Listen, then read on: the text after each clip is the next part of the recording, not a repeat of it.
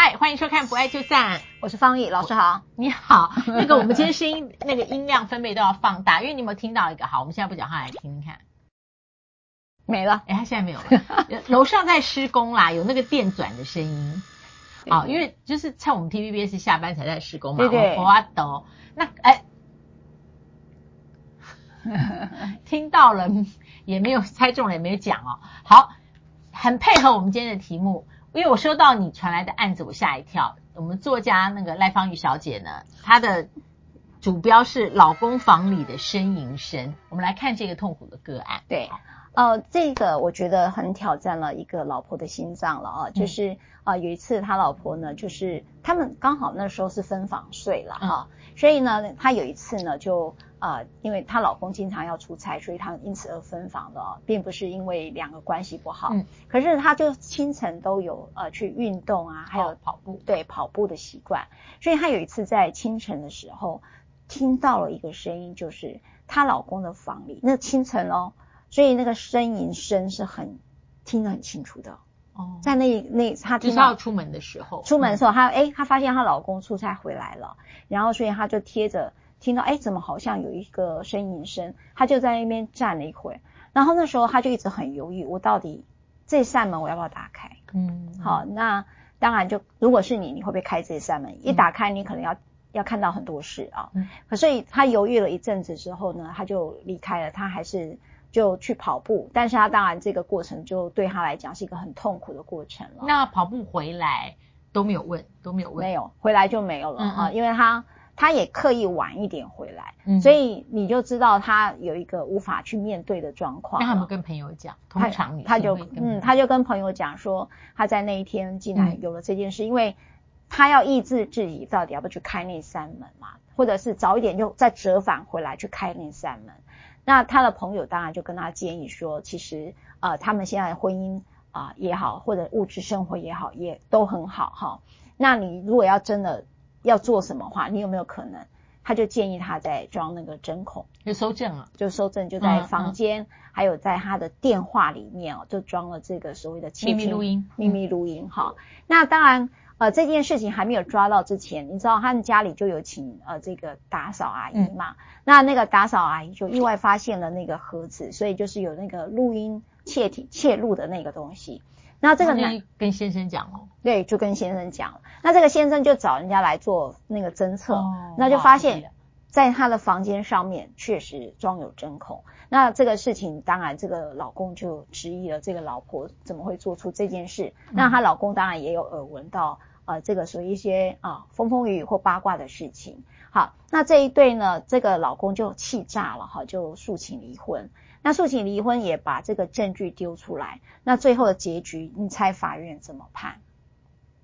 判准吧？对，判准。判准。你知道，因为这个是已经算妨害秘密吗？还是什么？我觉得这个是应该会判准。它是一个妨害秘密的行为。那当然，第一个就是她老公的外遇，那个呻吟声你没录音嘛？嗯、那个针孔你没拍到嘛？所以你就先被你老公发现了，所以变成她老公在诉请离婚的时候。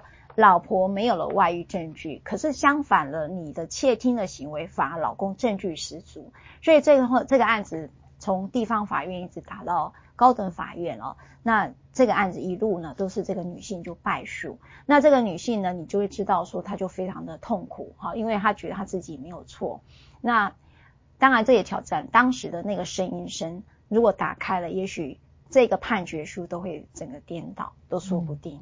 人家讲的时候，我突然想到，其实我们有一对夫妻早就离很久了，他们都是名门之后，都是名门之后。先生在太太的车子里面装了那个追踪器，对，但是因为太太也是高学历、好高收入，所以他很快就发现他车子车子底下被装了。然后他怎么样了？他现在马上承认啊，然后就告到法院。对，他先生承认，就是不知道谁谁会在他的。自己用的轿车下面装那个追踪器，那后来有离婚吗？离了，离了。但是法院就是当时就不愿意判决，就劝他们说和解，所以就搞了很久的和解啊。所以就说搜证这个事情，但但那追踪器并没有追踪到任何任何。但是就是装监控监监控的那个人，对啊，就是监视他车子所有的行踪嘛。哇，对。那今天老师的其实他他的标题没有那么耸动啊，他传给我案子的时候是说老公房里的呻吟声，但我知道那个方玉呢不是要用这个写啊情色的小说啊或极短篇。他后面是说打开要不要打开那扇门？对，要不要打开那扇门，跟要不要揭露这个秘密了哈、嗯？我觉得是这样，就是说，呃，到底开那扇门的意义是什么？好，我在于不是说抓奸在床这么俗烂的东西哦。我想，呃，我们一直在提醒，就是说，你应该试着去问这扇门打开的意义对你是什么？是到底是呃你要去面对婚姻的失败？我刚才讲到这个婚姻是很好的，大家如果刚才倒带去听的话。物质生活也好，婚姻关系事务也很好。那这扇门打开的时候，会意味着关系即将要破裂。那这个破裂当中，大家各自会带着难堪。那那个难堪，你接受往下走的状态了吗？那一个女性就会讲：我怎么这么俗啊？我不敢打开这一扇门。其实我觉得打开打不打开那扇门，我那天马上看了这个 case，我想我就写了一个笔记，就是说。打开哦，呃，我个人观点就是打开不是看到他在做什么，我觉得一打开就是直接看到面对自己到底要什么，他马上就要去面对自己对这个婚姻跟这个人生他的下一步？对，因为因为你打开之后，我们现在假设是有事啊，就是他先生在家里外遇，那你打开之后，你接下来你是揭露者嘛？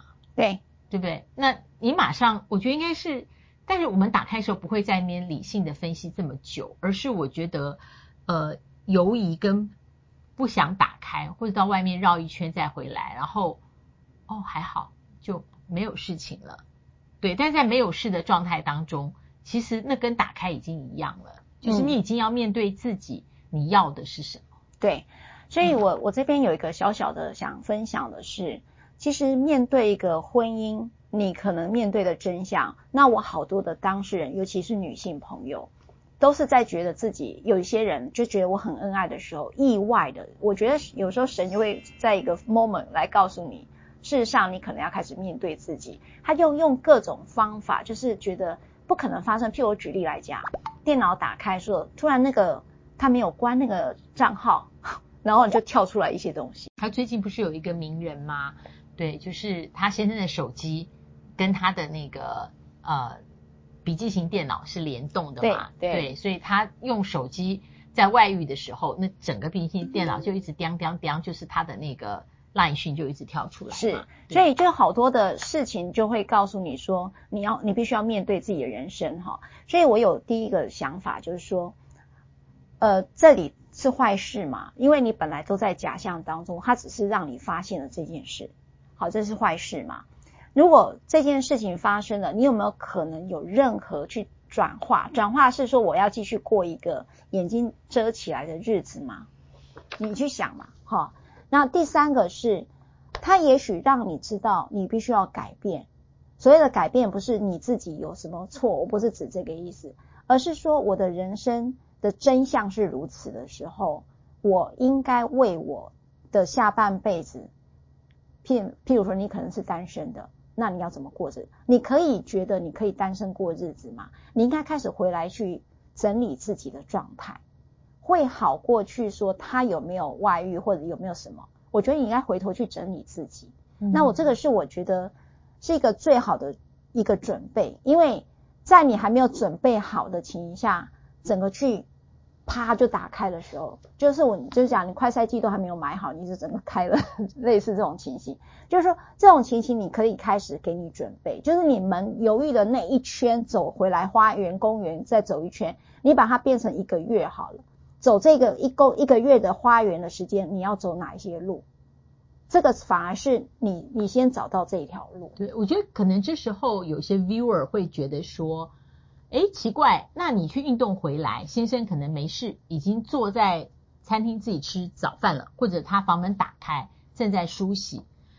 为什么你回来之后，你不把你的疑惑用个比较有技巧啊，或者人会说比较俏皮的方式说，诶，我今天早上好像听到你房间有声音，然后你就可以观察你先生的神态是否自若，或者装着一个没事的方式，然后以招窘戒。其实他有很多很多在他跑步的时候回来的那个处理。但是我觉得，呃，方玉律师讲的没错，就是说那个恩爱的情况，他想先 hold 住，嗯，然后再慢慢去想该怎么办。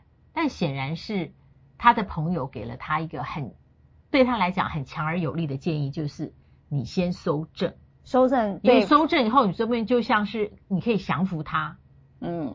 不一定走到离婚，是他认为可能就会抓到一个武器了哈。这个我觉得是那位女性的一个建议，但是我我还是要讲，你如果要听这样，你不如真的去听专业人士，你去找心理师、找律师，都会好过只是一个好像谁说了什么。因为举例啊，像我们是离婚了上万次的人哦，当然就就你会看到很多了。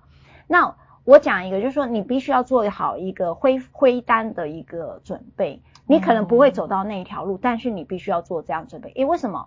当你有选择权的时候，你要留下来跟离开，你才会拥有选择权。如果你没有准备好的时候，你只有被迫接受，继续留在一个你觉得很不堪的婚姻里面，对吧？所以我觉得让一个人拥有选择权是人生中很重要的事，不管你是感情独立或经济独立，或者是包括你跟孩子的关系。你都有一个选择。你说哦，因为孩子我不能离开，哦，我因为钱的原因我不能离开，哦，因为我没有办法一个人过日子我不能离开。这些，你你知道，当讲财富自由，其实你怎么不讲叫自由，选择自由？对。然后最后补充就是，我觉得其实面对如果你确知呃另一半有外遇的时候，其实我觉得作为妻子或是亲密伴侣那个雷达，他有时候真的不需要视觉上面的。一个证据，而我觉得我很喜欢方瑜律师是在谈了这一段十几分钟里面，你没有一句在控诉或是责备这个女的，就是你为什么要搜证，一句都没有。我从方玉律师写给我写给我的分享这个故事到我听到现在，一句都没有，就是每一个人都会用很多行为在自己伤心痛苦的时候，对对，但我觉得打开那扇门其实是当你。呃，不管是别人告诉你，或是你真的察觉另一半有外遇的时候，我觉得是就直接先去想说，如果这个关系、这个婚姻没了，嗯，对，你你会怎么样觉得？你会觉得自己都破碎了吗？或者你认为那是一个失败？那好，如果你觉得那是一个失败的话，那失败平常对你的人生的意义是什么？对谢谢老师讲一个关系，婚离婚跟关系可能断裂都不等于失败。嗯，我认为说所有的事情都是为了让我们在成长，就是我们遇到任何事情都是为了让我们成长。那这是我自己的感受，就是我还是要很提醒很多的朋友，无论你是分手或遇到外遇，不论你遇到任何事情。关系的断裂都不代表着你是一个没有价值的人，也不代表着你是一个失败的人，或者是你怎么这件事情搞得这么失败。很多的人生不要用输跟赢来想，你当有用输赢二元论的时候，你就会有个失败的思考。这个是我自己的很深层的感受。那在法律面，我也想跟各位讲一下。那为什么当时在装针孔这件事情会让法院判了离婚呢？因为在法律上，刑法第三百一十五条之一就讲到了，就是说如果你无故利用工具，就是我们刚才讲的，或设备来窥视、窃听、窥听他人非公开的活动、跟言论、谈话或身体隐私部位者啊，或者无故用录音、照相、录影或者是电磁记录窃录他人非公开的。活动、言论、谈话或身体隐私的部位，这都是属于妨害秘密罪哦。也就是说，在法律的评价上面，窃听跟窃录这件事情确实已经构成了违法。好，那因此在这个案子当中，法院会直接的做评价，认为你做窃听窃录的行为已经破坏了信任关系，因此那法院才会认定他是一个有责的配偶，所以呃，就因为判准了老公的诉请离婚。嗯，其实今天这个个案，我们整个来说就是希望 viewers 网友们，你们可以留言，要不要打开那扇门？那如果你在那个情境，你的判断是什么？想法是什么？嗯、好，别忘了按赞、分享、开启小铃铛。对，谢谢，我们下次再会，拜拜。